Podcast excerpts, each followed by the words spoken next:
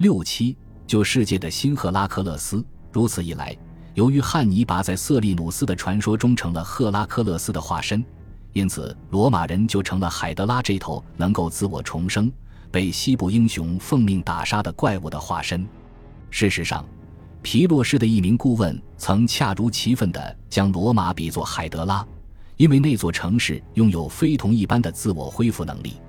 如此一来，这个故事的宗旨不仅在于汉尼拔是奉上天之意发起远征的，也不仅在于他是赫拉克勒斯的化身，还在于罗马本质上是投毁灭盟国领土的巨型怪物。瑟利努斯著作中的插图可能表达了这样的含义：这位就地中海世界的伟大神灵英雄已经再度出山，将他的信徒们召集起来，而今教化蛮族并将罗马这头怪物赶进海里的时刻已经到来。其他学者认为，克里奥斯以慎重的态度修改了瑟利努斯的传奇故事，删去了一条与一场猛烈的暴风雨有关的重要细节。这一细节出现在李维和卡西乌斯·迪奥提供的版本中。他们坚称，克里奥斯这样做的目的在于将这个梦产生的时间从原始版本中的时刻——汉尼拔的军队正在翻越阿尔卑斯山时——改到更早的时候。即迦太基与罗马之间的关系最终破裂后不久，这就意味着，从正确的意义上说，这个梦意在勉励迦太基军队奋力向前，坚持不懈，战胜他们所面临的困境与艰险的地形。波利比乌斯和李维都清楚，针对汉尼拔的宣传活动的目的是给这位迦太基将军加上一层神圣的光辉。事实上，他们那些抱怨的作用。仅仅在于证明了汉尼拔身边的文学家在推广远征乃天神的授意的观点方面做得有多成功而已。由于这类描述汉尼拔是如何征服了这片桀骜不驯的土地，以及更为桀骜不驯的居民的故事越来越多，他宣称自己是赫拉克勒斯继承人的说法也就变得越来越可信。波利比乌斯曾为此责备某些译名作者，因为尽管。他们把汉尼拔说成是一个有着无与伦比的勇毅和远见的指挥官，但他们无疑也将他刻画成了一个一点也不稳重的人。再者，由于他们未能给这些人捏造的一系列谣言下个定论，或是将之终结，他们便把诸神和诸神之子引入了严格的史实之中。这些人笔下的阿尔卑斯山是如此陡峭崎岖，以至于不要说是随着军马行进的大象。就连敏捷灵活的步兵都难以逾越它。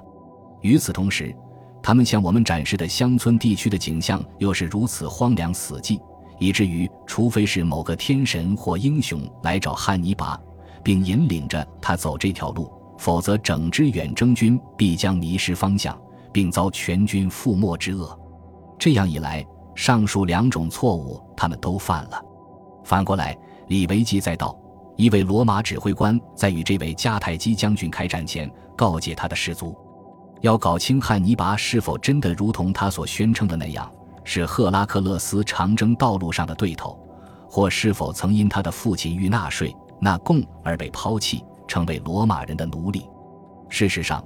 李维的著作通篇都在强调汉尼拔对神灵的不敬。这可能与他对这位迦太基将军与赫拉克勒斯麦勒卡特之间的关系将对罗马人产生影响的担忧有关。汉尼拔之所以能够成为如此可怕的威胁，不仅仅是因为他拥有出色的军事能力，还在于他向之前大获成功的罗马人的地域征服及联盟模式发起了挑战。这道被汉尼拔身边的文学家安到这位迦太基将军头上的冷酷无情的神之使命。预示了某些远远超出纯粹的春秋笔法范畴的东西。汉尼拔所专注的目标，不仅在于建立一个完全取代罗马的强权，还在于通过证明这个政权的合法性，来用自己的神话取代罗马神话。罗马人发明的赫拉克勒斯记忆，在神话与历史层面为其占领意大利大片领土，以及地中海中部的旧迦太基殖民地的行为做了必要的肯定。汉尼拔将赫拉克勒斯身份据为己有，则给这一肯定的合法性打上了一个巨大的问号。他似乎被认为不仅将军事方面，而且也将宣传方面的主动权从罗马人那里夺了过来。罗马发现自己在汉尼拔身边的作家的笔下，被改写成了一个新鲜而陌生的角色，一个暴君的化身。而那位伟大的英雄是注定要将意大利从这个暴君手中解放出来的。罗马仿佛成了新的卡库斯，为了将迦太基人、希腊人和意大利人联合到赫拉克勒斯麦勒卡特的旗帜之下。汉尼拔正试图将罗马人逐出这位天神英雄的古老王国。蒂迈欧曾强调，赫拉克勒斯麦勒卡特所创造的历史纽带，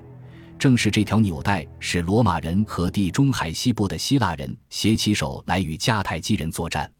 然而，如今赫拉克勒斯麦勒卡特的继承人正在进行一项大胆的方案，剪断这条纽带。从一开始起。汉尼拔进攻罗马，就不光是为了削弱其当下在地中海中部地区所拥有的强大权力基础，更意在逐渐侵蚀罗马人对自编的辉煌过往。罗马将以一个地区强国的身份登场的预言，那日益增长的信心。本集播放完毕，感谢您的收听，喜欢请订阅加关注，主页有更多精彩内容。